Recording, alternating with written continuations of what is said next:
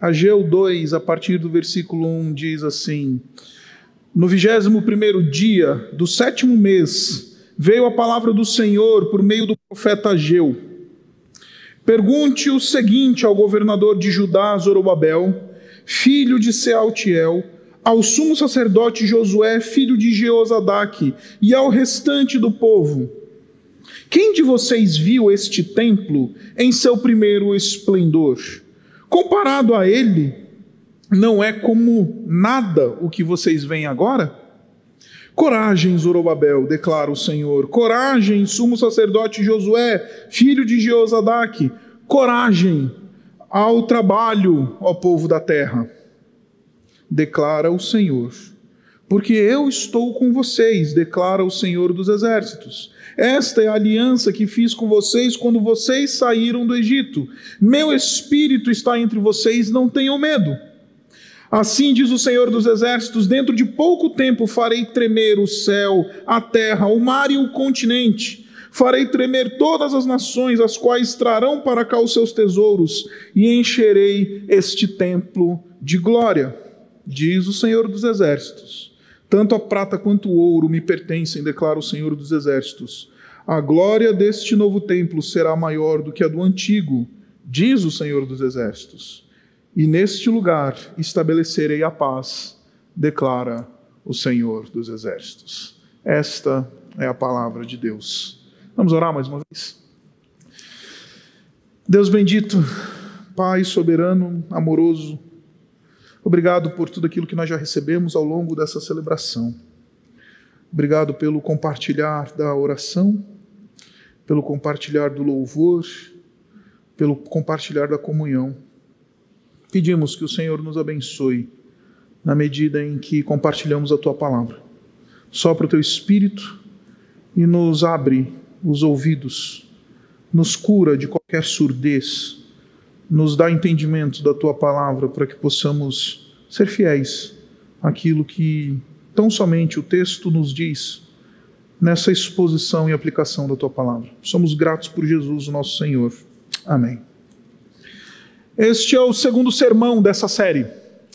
Este sermão, essa série, na verdade, ela está navegando através do livro de Ageu. Ao longo desse mês de agosto, nós vamos estudar essa, esse pequeno livro do Antigo Testamento, essa pequena porção do Antigo Testamento, mas que o que tem de pequenininho tem de poderoso.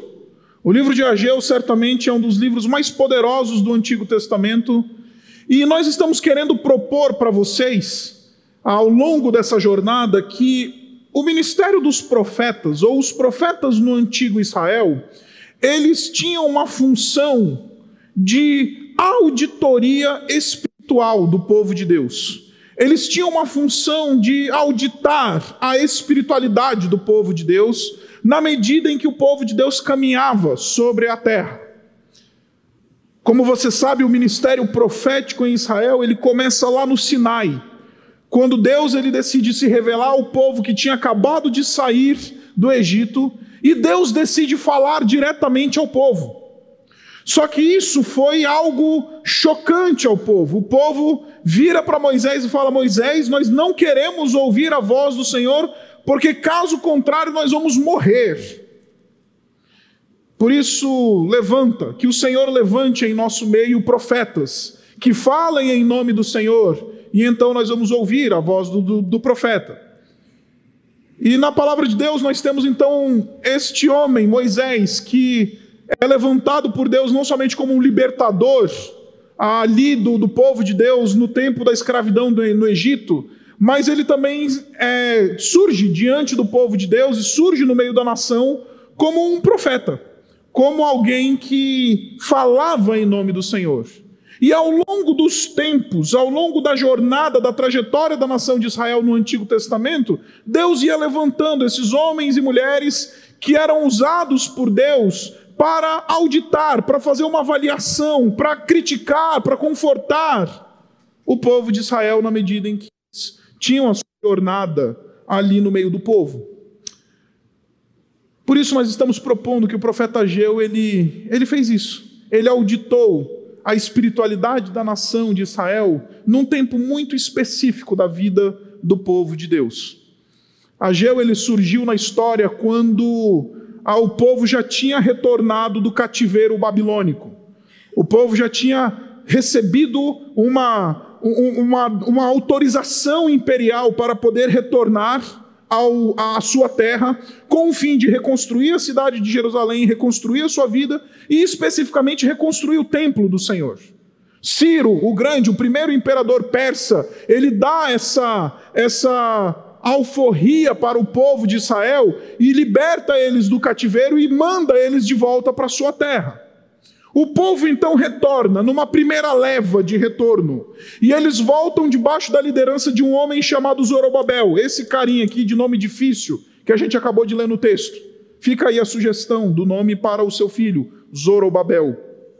Mas a, a, o povo retorna com Zorobabel, debaixo da liderança de Zorobabel, e ele então e o povo então se esquece das coisas do Senhor. 14 anos se passam desde que o povo tinha retornado e o povo ainda não tinha retomado a reconstrução do templo. O povo ainda não tinha, enfim, se engajado e se envolvido com a obra que Deus tinha chamado eles para fazer e que Deus tinha construído toda a história para que eles pudessem fazer. Então, por causa disso, Deus levanta o profeta Ageu no meio do povo. E como a gente viu na semana passada, o profeta Ageu, ele num primeiro momento repreende o povo de maneira muito dura. Ele chama o povo e expõe, ele faz uma auditoria da espiritualidade deste povo e diz: Olha, vocês não querem ter Deus como vizinho de vocês, vocês não querem construir a casa de Deus no meio de vocês porque vocês não querem intimidade com Deus. Vocês não querem que Deus seja o vizinho de vocês, vocês não querem que Deus esteja próximo de vocês. Vocês dizem ainda não está na hora, mas na verdade o problema não é que não está na hora ou que está na hora. O problema é que o coração de vocês está frio. Vocês estão sendo consumidos por uma letargia espiritual, por isso que vocês não, não querem se envolver com a construção da casa do Senhor. Ageu também expõe a arrogância porque quando o povo de Deus diz assim, ainda não está na hora, eles estão dizendo a nossa perspectiva é melhor do que a de Deus. Nós sabemos qual que é a hora, não Deus. E mais, o profeta Ageu, ele expõe o vazio existencial de uma vida materialista que corre atrás do fino acabamento da vida. E depois que Ageu ele fala de maneira muito dura, como nós vimos na semana passada, o povo ele ouve a voz do profeta. Se você voltar no capítulo, no versículo 12 do capítulo 1, você vai ver justamente isso. O texto narra para nós o seguinte: diz assim: Zorobabel, filho de Sealtiel, o sumo sacerdote Josué, filho de Josadaque, e todo o restante do povo obedeceram à voz do Senhor. Então, depois que o povo ele ouviu essa prensa, ouviu esse chamado do profeta, o povo ouviu, o povo foi sensível à palavra de Deus, foi sensível à voz do profeta. E isso é algo muito positivo, meus irmãos. Isso é uma lição para nós. Nós somos sensíveis à voz de todo mundo, menos à voz de Deus. A gente é sensível à voz do presidente, a gente é sensível à voz do comitê de economia do nosso país que ora sobe a taxa de juros, ora desce a taxa de juros e a gente acha que isso mexe mais com a nossa vida do que a própria voz do Senhor. O interessante é que nesse momento o povo ouve a voz do Senhor. O povo leva a sério a voz de Deus. Só que eles são imperfeitos, caídos e insuficientes. O tempo passou mais exatamente cerca de 23 dias, que eles tinham assumido o compromisso de que eles iam então reconstruir o templo, de que eles tinham assumido a responsabilidade, retomar a sua responsabilidade diante de Deus, refazer aquilo que estava, estava caído, retomar aquilo que tinha sido parado. Eles falaram: vamos em frente, nós vamos agora construir, porque o profeta disse que a gente tem que construir, vamos lá. 23 dias se passaram e o povo começou a esmorecer de novo. Porque a gente é assim, né? A gente está aqui na igreja no domingo, a gente fala: não, essa semana, essa semana eu vou fazer devocional todo dia, essa semana eu vou orar, essa semana eu vou levar a sério minha vida com Deus, essa semana eu vou abrir a palavra de Deus, eu vou meditar nos caminhos do Senhor, eu vou meditar na palavra de Deus. Segunda-feira já é suficiente para provar que os nossos votos e os nossos compromissos eles não servem de nada. Porque, meus irmãos, a lição fundamental dessa exposição que o profeta faz da vida do povo é muito simples. É que sem a operação de Deus na nossa vida, sem que Deus ele opere em nós, os nossos intentos, os nossos votos, os nossos compromissos, eles nunca vão ser levados a cabo, porque a gente por nós mesmos a gente não consegue construir a nossa caminhada com Deus. Pelo nosso próprio esforço, a gente não dá conta. Pela nossa própria religiosidade, a gente não consegue construir uma vida de fervor e construir uma vida de devoção ao Senhor, frutífera, fervorosa, que faça diferença. Pelo nosso próprio esforço, a gente não vai conseguir tratar o nosso casamento. Pelo nosso próprio esforço, a gente não vai conseguir tratar as relações com os nossos próximos, com os nossos parentes. Pelo nosso próprio esforço, a gente não dá conta. Pelo nosso próprio voto religioso, nunca a gente vai conseguir dar conta. Basta virar segunda-feira para que os nossos votos eles sejam como nada. Porque a gente não dá conta, meus irmãos. Por isso que é necessário que Deus levante novamente o povo Desculpa, levante novamente o profeta e fale ao povo. Por isso que é necessário que o, o, o Senhor levante o profeta e chame a atenção do povo novamente. Mas note, agora, esta segunda fala do profeta é diferente da primeira. Como fala aí a nossa rapaziada, o profeta, neste primeiro momento, ele chegou com aquilo que a gente chama de os dois pés no peito. Ele repreende de maneira muito dura, ele chega junto. O pessoal fala que assim ele chegou a lá Júnior Baiano, né? Os mais antigos vão entender a referência. Nesse segundo movimento, o profeta não pega pesado. O profeta, em vez de trazer repreensão, crítica, de literalmente chamar de medíocre, agora não, agora o profeta chega de uma maneira a animar o povo de uma maneira a trazer uma palavra de ânimo, a trazer uma palavra de conforto, a trazer uma palavra de exortação no sentido de levantar o ânimo e não de humilhar. O profeta chama o povo e, como a gente acabou de ler no versículo 4, ele diz: Coragem, Zorobabel, coragem, sumo sacerdote, coragem ao trabalho, povo da terra. Ânimo, pessoal, força, vamos em frente. Porque aqui o profeta ele está tratando um problema que eu quero chamar aqui de um problema do jogo maldito da comparação. A maldição de uma espiritualidade fundamentada na comparação. Porque deixe-me explicar o que estava acontecendo aqui. O povo começou a a construir o templo. E aí eles viram que aquele templo que eles estavam construindo, em comparação àquele grande templo do passado, o grande templo de Salomão, que até os detalhes eram em ouro, eles olhavam para aquilo que eles estavam fazendo e falavam: ah, não, isso daqui é uma porcaria, isso daqui é nada, isso daqui é medíocre, isso daqui é ridículo. Isso daqui não pode ser chamado templo do único e verdadeiro Deus, porque olha isso. Eu consigo imaginar a geração dos antigos, porque nesse momento da história, eles estão cerca de 65 anos depois que o grande templo de Salomão tinha sido destruído. Eu consigo imaginar aquela geração dos mais velhos, ali no meio do povo, olhando para os jovens, tentando reconstruir o templo, olhando e falando assim: ah, olha só isso. Que ridículo, não chega nem perto daquilo que a gente viu do grande templo de Salomão. Aquilo que era templo, aquilo que era uma coisa maravilhosa, aquilo que era digno do nome do Senhor, aquilo que de fato honrava o nome do Senhor. Esse negócio aqui, isso daqui é ridículo. Esse templo, esse casebre.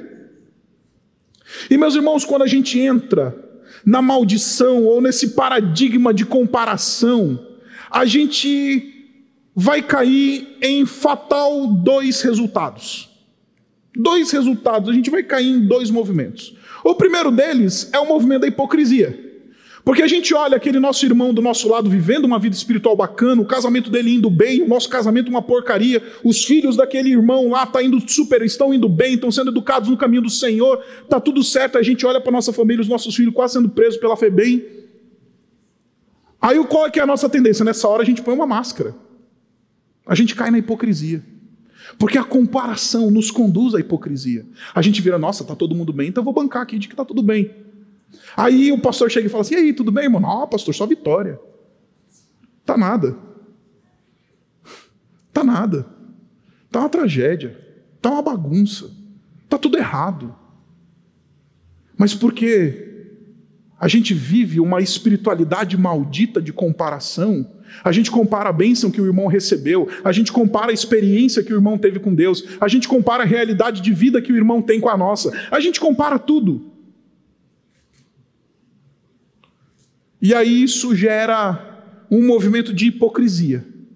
Se não gera um movimento de hipocrisia, vai gerar um movimento de conflito e desânimo. E para isso eu preciso explicar para você uma coisa que a filosofia explica para nós, especialmente um autor, um indivíduo chamado René Girard. O René Girard ele fala que o nosso desejo ele é mimético. E calma, eu vou explicar isso para você. Ele vai dizer para nós que nós não desejamos as coisas de maneira direta intencional. Ah, eu olho para esta caneca, eu vejo essa caneca, vejo um valor intrínseco nela, então eu desejo a caneca. Não.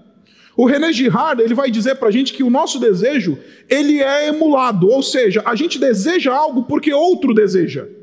Então, até o momento que esta caneca não é desejada por ninguém, eu não ligo para a caneca. Mas a partir do momento que tem alguém que olha para essa caneca e deseja essa caneca, eu quero a caneca também. Você que tem filhos sabe do que eu estou falando. Você que tem filhos, você sabe do que eu estou falando. Basta você botar lá a criançadinha toda brincando no, no, no jardim, lá, onde, onde for. Basta uma criança pegar um brinquedo e todas as outras crianças vão querer o mesmo brinquedo. Isso René Girard chama de desejo mimético. O nosso desejo ele é triangular, ele nunca é direto. A gente deseja as coisas porque os outros querem essas coisas. Porque a gente compara, porque a gente vê o outro desejando e fala assim: ah, então eu quero também. Acredite, o mundo do marketing está fundamentado nisso. Sabe por que, que eles botam o Michael Jordan para vender o tênis? Porque quem vê o Michael Jordan querendo o tênis, eu também quero. Sabe por que, que o Neymar aparece nas grandes, nos grandes, enfim, a, campanhas de marketing? Porque o desejo ele é mimético. E aí, por que a gente fica nessa comparação? Porque o fulano tem, o fulano quer, o fulano é assim, o fulano é assado? A gente fica nessa coisa e aí gera conflito. Gera conflito e desânimo. E aí a gente fica desanimado, fala: ah, puxa vida. Recentemente, meus irmãos, e isso eu falo não com alegria, tá? Mas recentemente uma pessoa me procurou e falou assim: Pastor, eu não vou ficar na urbana, não. Eu falei, mas por que você não quer ficar na urbana? Eu falei, ah, porque aqui só tem teólogo. Eu tenho vergonha até de abrir a boca aqui. Com tanto teólogo que tem por aqui, eu vou embora. E é verdade, infelizmente a nossa igreja, não sei se é infelizmente, eu preciso corrigir, isso está sendo transmitido pela internet. Graças a Deus pelos nossos seminaristas, mas de fato a nossa igreja tem uma média de seminaristas bem acentuada. E é interessante porque todo mundo é seminarista, todo mundo faz teologia, todo mundo tem algum grau em teologia nessa igreja. E aí as pessoas olham e falam assim: ah, puxa vida, olha como sabe o seminarista. Então eu vou ficar quieto, não para quê? Desanimo. Perco a vontade. Aí eu virei para ele e falei assim para essa pessoa, falei, cara, esse é o problema de uma espiritualidade da comparação. Esse é o problema de medir a nossa caminhada com Deus a partir daquilo que o outro está experimentando com Deus. Aí a gente desanima. Se a gente não desanima, a gente põe a máscara. E isso produz conflito, isso produz uma série de interações dentro de nós que vão nos consumindo. Então, visto que o povo estava vendo aquela coisa mínima que eles estavam fazendo, a partir daquilo que eles tinham visto como grandioso, eles não dão valor. Então Deus precisa chamar o povo e falar: gente, coragem. Não é uma questão de descer o rei, de fritar o indivíduo, como a gente fala por aí, de cancelar o povo. Não, não precisa cancelar. Não é um movimento de cancelamento.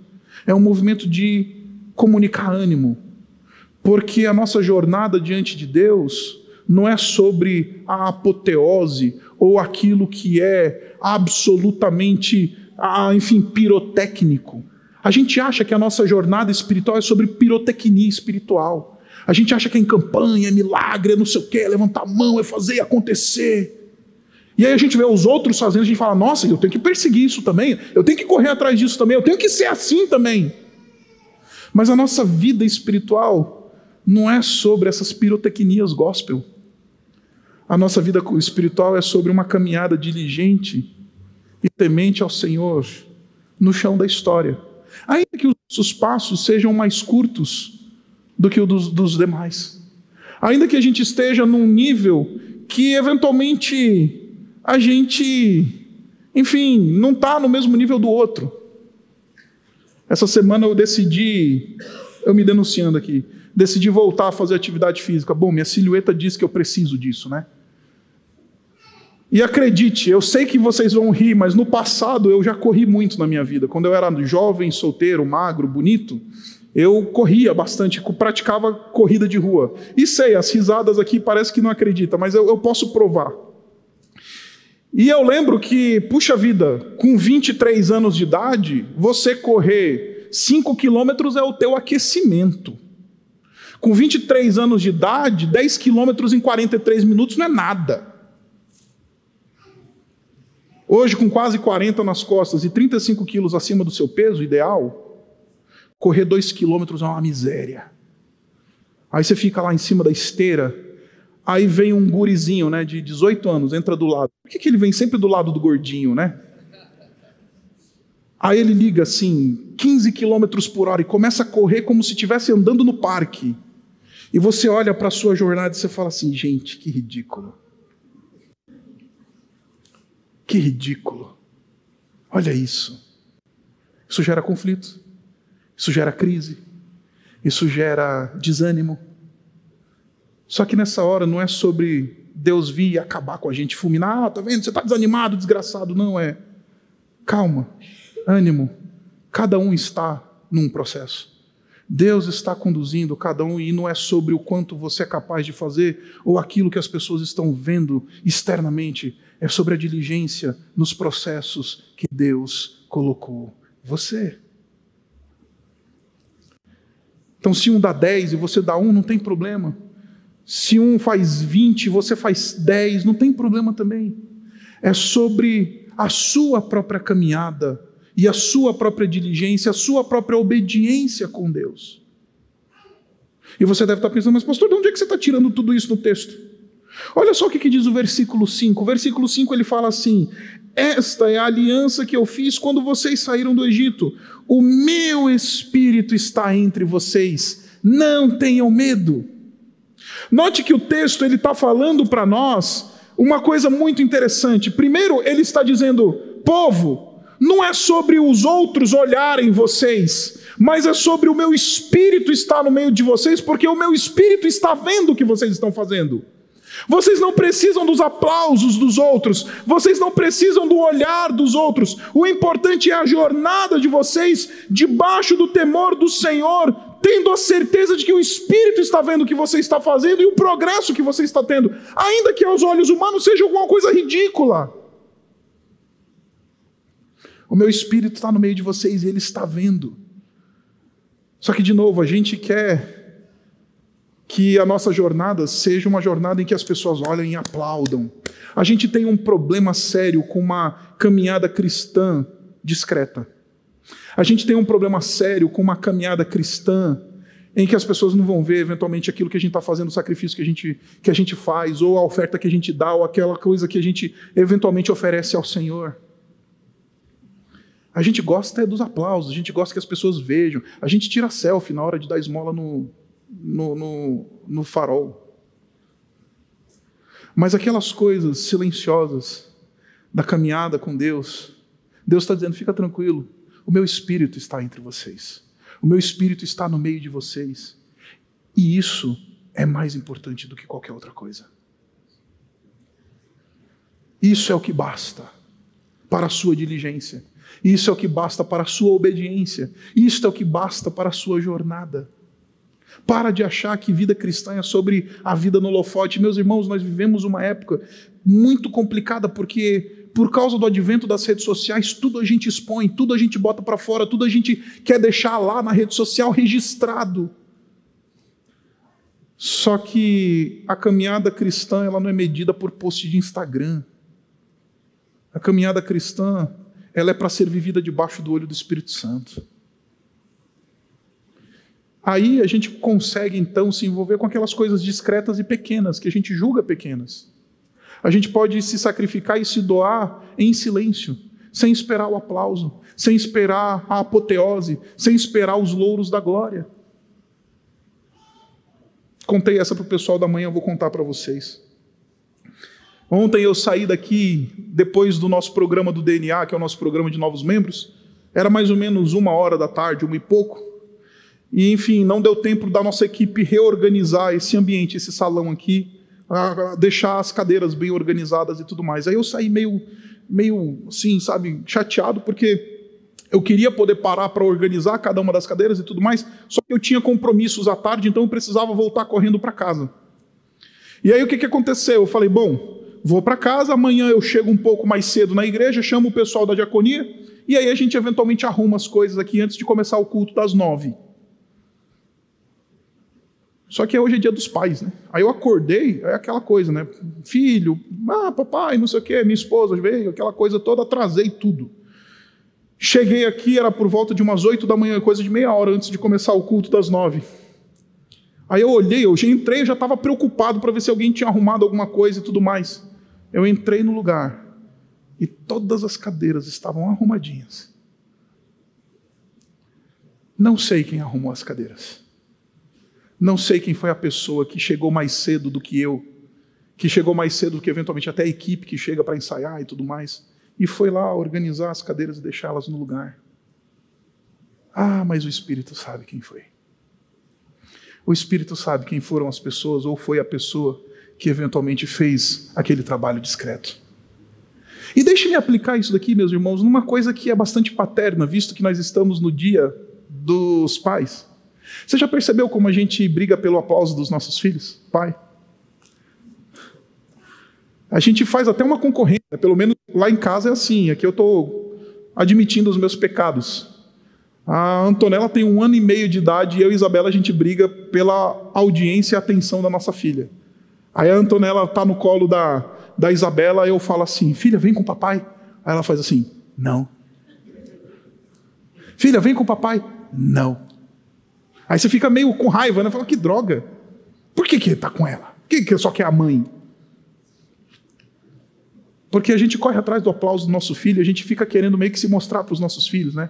Fala, não, filho, eu que paguei, papai que deu, e não sei o quê, porque a gente quer o aplauso. A gente não gosta dessa jornada da discrição, em que a gente se autodoa, se autossacrifica, se auto-humilha, se vai para o ambiente da discrição pelo bem do outro e não necessariamente recebe nenhum tipo de louro por causa disso. E meus irmãos, eu acho que a paternidade é sobre isso, né? É sobre se você se doar de maneira silenciosa, sem que muitas vezes o teu filho reconheça, sem que a tua esposa reconheça. Como os nossos filhos, eles têm o poder de ser profundamente ingratos conosco, né? Como os nossos filhos, eles têm esse poder de nem sequer reconhecer o sacrifício, a noite mal dormida, o, o trabalho, o investimento financeiro, e a gente faz as coisas querendo aplauso, para que as pessoas olhem para nós e falem: nossa, como ele é um bom pai, como ela é uma boa mãe. Ah, meus irmãos, a vida não é sobre isso. A vida é sobre uma jornada discreta debaixo do olho do Espírito de Deus. Meu Espírito está com vocês e não importa se o templo é grande ou pequeno, não importa se o templo ele é fenomenal ou ele é, ou ele é uma coisa discreta, não importa se o templo, em comparação com o templo de Salomão, ele é um templinho ou um templão. O importante é a jornada de vocês diligente e obediente, debaixo dos olhos do Espírito de Deus. Isso a teologia reformada traduziu na, no século XVI usando uma expressão que nós conhecemos como coran deo. Corandeu é a expressão latina que tenta traduzir essa vida na face, na presença de Deus. Quem vive com a certeza de que vive a vida na face e na presença de Deus, não se preocupa com apoteose, não se preocupa com elogio, não se preocupa com, com batida de palma, não se preocupa com essas coisas. Porque sabe que o seu Deus está vendo aquilo que faz ou eventualmente deixa de fazer. Por isso que o profeta diz: O meu espírito está entre vocês. Não tenham medo. Não vivam com base na comparação. Não fica perguntando o que, que o outro fez ou ganhou, qual é a bênção que o outro recebeu ou deixou de receber. Não fica medindo a tua caminhada com Deus a partir da caminhada dos outros com Deus. O meu espírito está no meio de vocês. Não tenham medo. Agora, o texto continua. E aí Deus, ele, ele, ele faz um, ele, ele dá um, um terceiro lembrete para o povo, que eu acho sensacional que para mim é aquilo que há de mais belo nesse texto. Deus está dizendo para o povo o seguinte: Ele está falando assim, vocês não podem viver em comparação com aquilo que os outros fazem ou deixam de fazer, porque vocês não sabem o que eu posso fazer com os pequenos passos e as pequenas obediências de vocês. Vocês não sabem até onde eu posso levar. Olha comigo no versículo 7. Deus faz uma promessa para esse povo a partir desse templo. Ele diz assim: Farei tremer todas as nações, as quais trarão para cá os seus tesouros e encherei este templo de glória. Vá para o versículo 9: A glória deste novo templo será maior do que a do antigo. E certamente você já deve ter ouvido falar alguém alguma coisa sobre esse texto. Ageu capítulo 2, versículo 9, é um texto extremamente usado no mundo evangélico hoje, para falar: olha, não interessa se você foi demitido agora, a glória do segundo emprego vai ser muito maior do que a do primeiro. Ah, não importa se você foi, foi traído, ah, ou te, te largaram, ou você se divorciou, a glória do segundo casamento vai. Olha, que ele já ouvi isso, hein? A glória do segundo casamento vai ser maior do que a do primeiro. Olha, se não importa se você vive numa casa meio, meio mal acabada lá, fica tranquilo que Deus tem uma segunda casa que a glória é muito maior. Se você vive num apartamento lá de 50 metros quadrados, Deus tem um apartamento de 200 para você que a glória é muito maior. Esse é o discurso evangélico. Esse é o discurso dos crentes a partir de Ageu capítulo 2, versículo 9. Eu vim dizer para você que não tem nada mais distante do texto do que dizer isso a partir desse texto. Esse texto não está pensando em absolutamente nada disso. Sabe qual que é a segunda glória desse templo? É simples, meus irmãos. Absolutamente simples. É nesse templo, pequenininho, que a geração antiga olha e fala: Nossa, que ridículo. Que templinho comparado com o de Salomão, isso não é nada. Sabe esse templinho, o povo de Israel? Vai ser nesse templo que o meu filho, o Deus encarnado, vai entrar. No templo de Salomão, a minha presença era marcada por uma fumacinha. Neste templo que vocês estão desprezando porque vocês entraram no jogo maldito da comparação, é neste templo que o Deus encarnado vai entrar. É o véu deste templo que vai rasgar quando meu filho for sacrificado.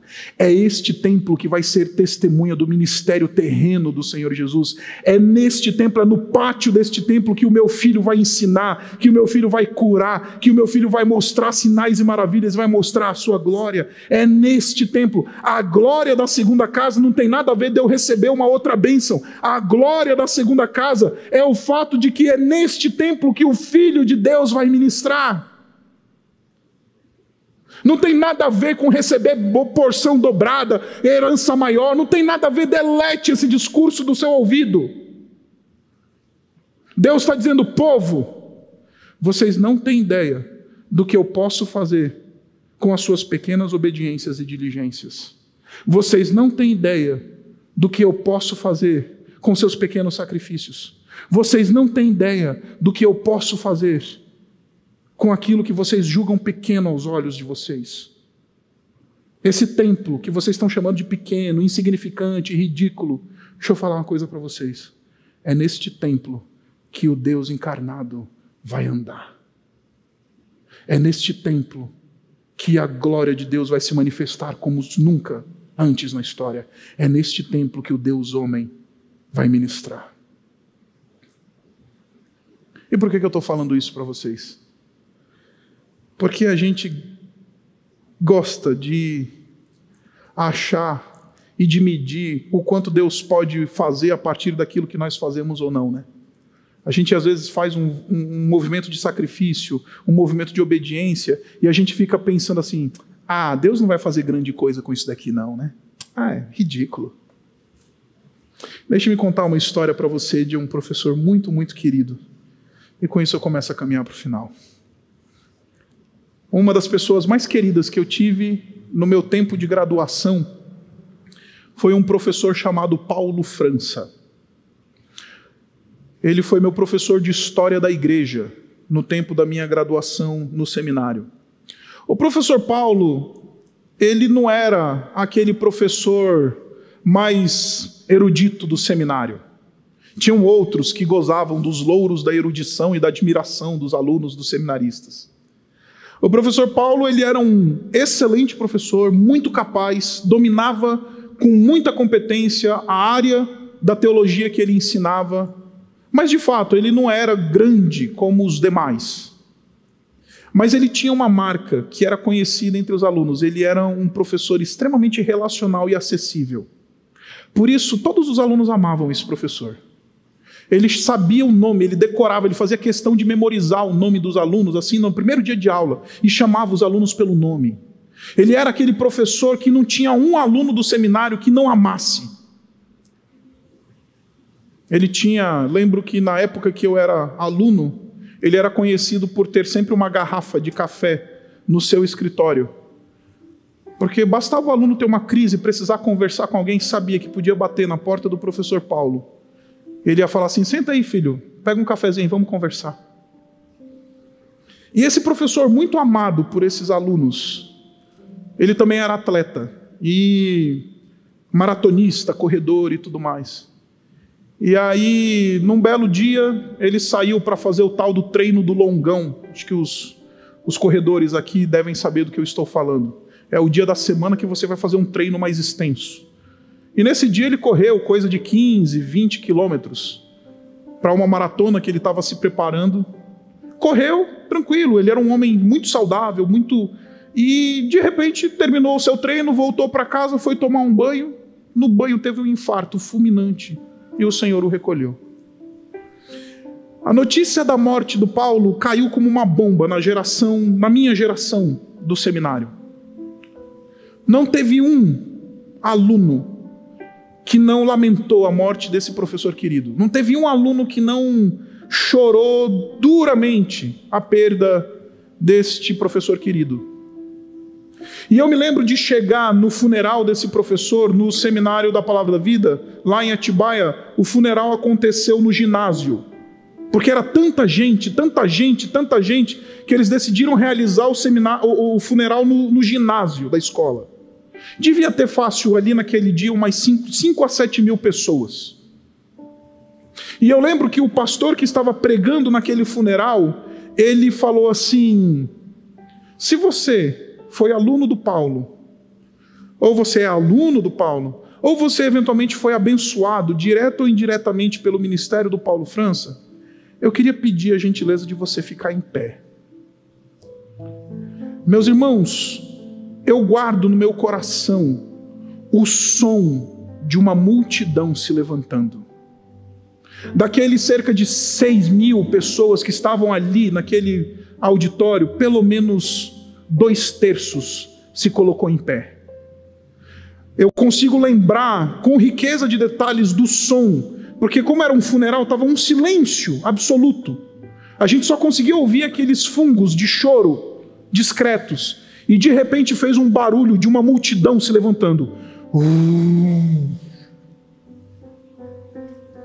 Aí eu lembro do pastor que estava oficiando aquele funeral, ele disse assim: Louvado seja o nome do Senhor por cada um de vocês. Mas graças a Deus, porque o Paulo não está vendo isso. Porque se a gente vê os frutos daquilo que a gente está oferecendo ao Senhor, a nossa tendência é usurpar a glória do Senhor. Se a gente vê a multidão que foi alcançado, se a gente vê Graças a Deus porque essa geração que construiu esse templinho pequenininho, graças a Deus porque eles não viram o Filho de Deus ali ministrando. Porque a nossa tendência, meu irmão, é usurpar a glória de Deus. Então, a gente precisa não ver o que Deus vai fazer com, os nossos, com as nossas pequenas obediências. A tua pequena obediência, Pai, na tua fidelidade ao Senhor, graças a Deus você não vai ver o quanto isso vai abençoar os teus filhos e a tua família. Mas fique em paz. É Deus que vai levar adiante. Você não precisa ver, eu não preciso ver. A gente não precisa ver até onde Deus vai levar os pequenos sacrifícios que fazemos, os pequenos movimentos de obediência, as pequenas diligências. A gente não precisa, graças a Deus, porque não precisamos saber. Mas não tenha dúvidas de que esses pequenos esforços nossos, nas mãos de um Deus grande, ah, podem fazer grande coisa no reino. Esses pequenos movimentos da nossa obediência. Por isso que o profeta chama e fala: coragem, povo. Porque vocês não têm ideia daquilo que vocês olham como pequeno, aquilo que vocês veem como medíocre, aquilo que vocês veem como algo que é deslocado e, e, e completamente irrelevante. Deixa eu falar uma coisa para vocês. Nas mãos de um Deus grande, pode fazer, pode produzir grande glória. Foi neste templo pequenininho, feio, mal acabado literalmente, que Jesus entrou, ministrou e mostrou a sua glória. Não teve glória maior revelada do que a glória do Filho sendo revelada naquele templo. O outro templo era de ouro, era de mármore fino, cortado em madeira de cedro do Líbano. Mas deixa eu te falar, o Filho de Deus não entrou nele. Por isso, não meça a sua obediência, os seus sacrifícios e a sua jornada a partir dos outros. Dedique ao Senhor. Ainda que aos olhos humanos pareça pequeno, ainda que aos olhos humanos pareça algo que é irrelevante, nas mãos de um Deus grande, pode virar uma coisa grande. E que Deus não nos mostre essas coisas. Que Deus não nos mostre esse movimento. Aí talvez você esteja pensando, ok, pastor, eu entendi. Como é que eu. Isso entra no meu coração e isso se torna prático na minha vida? Esse zelo, essa diligência, essa obediência pequena na minha caminhada com meu filho, com a minha mulher, com Deus, na igreja, onde quer que for. Eu vim apresentar um Jesus que ele prometeu uma coisa. Lá em Mateus, no capítulo 24, ele estava passando por esse mesmo templo. É uma cena linda. E aí os discípulos, eles veem o templo e naqueles dias do Senhor Jesus Cristo, este templo estava sendo reformado pelo grande Herodes. Herodes ele estava reformando esse templo. Pequenininho que tinha sido construído lá com muito esforço, e aí os discípulos olharam para Jesus e olharam para o templo e falaram: Puxa, Jesus, está vendo? Estão reformando, está ficando sensacional, está ficando espetacular. Aí Jesus vira para os discípulos e, falam, e falou assim: Olha, não vai sobrar pedra sobre pedra. Não vai sobrar pedra sobre pedra. Este templo vai derrubar e vai cair. Porque o mais importante é o templo que eu vou construir em honra ao Senhor. Em três dias eu edificarei um templo ao Senhor, glorioso, majestoso. Mas deixa eu te falar, a edificação deste templo glorioso e majestoso, chamado igreja, aconteceu na frieza de uma tumba. Foram nos três dias em que o Senhor Jesus Cristo estava solitário, morto, entregue à frieza da tumba, que foram nesses três dias que o Senhor Jesus Cristo edificou a sua igreja. Foi no silêncio da tumba, foi na descrição do sepulcro fechado que Jesus construiu os fundamentos daquilo que eu e você nós somos em Cristo Jesus. Por isso, nele, a gente pode aceitar a jornada da descrição. Nele, a gente pode se sacrificar pelos nossos filhos, mesmo que a gente não tenha um aplauso. Nele, a gente pode se dedicar ao Senhor em coisas que aparentemente são pequenas, mas a gente não faz ideia de onde Deus pode levar isso. Em Cristo a gente encontra o padrão perfeito da jornada, do caminho de espiritualidade da descrição, não da espiritualidade da apoteose. Por isso, essa noite eu vim pregar para você e falar com você sobre Jesus. Ele é esse nosso modelo de alguém que é fiel, discretamente fiel, discretamente zeloso, discretamente obediente. E ao aceitar essa obediência discreta, que não recebe louro, que não recebe glória, ele construiu dentro de uma tumba, em três dias, a igreja do Senhor Jesus Cristo, a sua igreja. Vocês podem derrubar, mas em três dias eu vou reconstruir um templo de honra ao Senhor, disse o nosso Deus. Por isso, encontre-se com Jesus e a garanto, você vai conseguir apaziguar os seus ânimos em relação à necessidade de aplauso, à necessidade de apoteose, à necessidade de reconhecimento, à necessidade de todas essas coisas. A caminhada do cristianismo é a caminhada do silêncio. Abaixe sua cabeça e vamos orar. Gratos somos, Jesus, porque tu nos ensina a nossa jornada silenciosa na tumba. Em três dias, nós vimos a construção do templo de maior glória, o templo no qual somos pedras vivas. E Pai, obrigado porque tu não mais usa templos de pedra, templos de madeira, edifícios físicos Obrigado porque tu agora habitas vidas, tu habitas a tua igreja. E na medida que a gente se apropria dessa verdade, a gente pode aceitar a jornada da obediência discreta. Ah, Pai, nos dá coragem para isso. Fala a nós aquilo que o teu profeta falou lá antes de Jesus, 500 anos antes de Jesus. Coragem, ânimo, o meu espírito está no meio de vocês e ele vê aquilo que vocês fazem, ele vê a jornada de vocês, ele vê as pequenas obediências, ele vê os pequenos passos, que ainda insignificantes aos olhos humanos, nas mãos de um Deus grande e poderoso, pode redundar em grande, grande glória a Ele.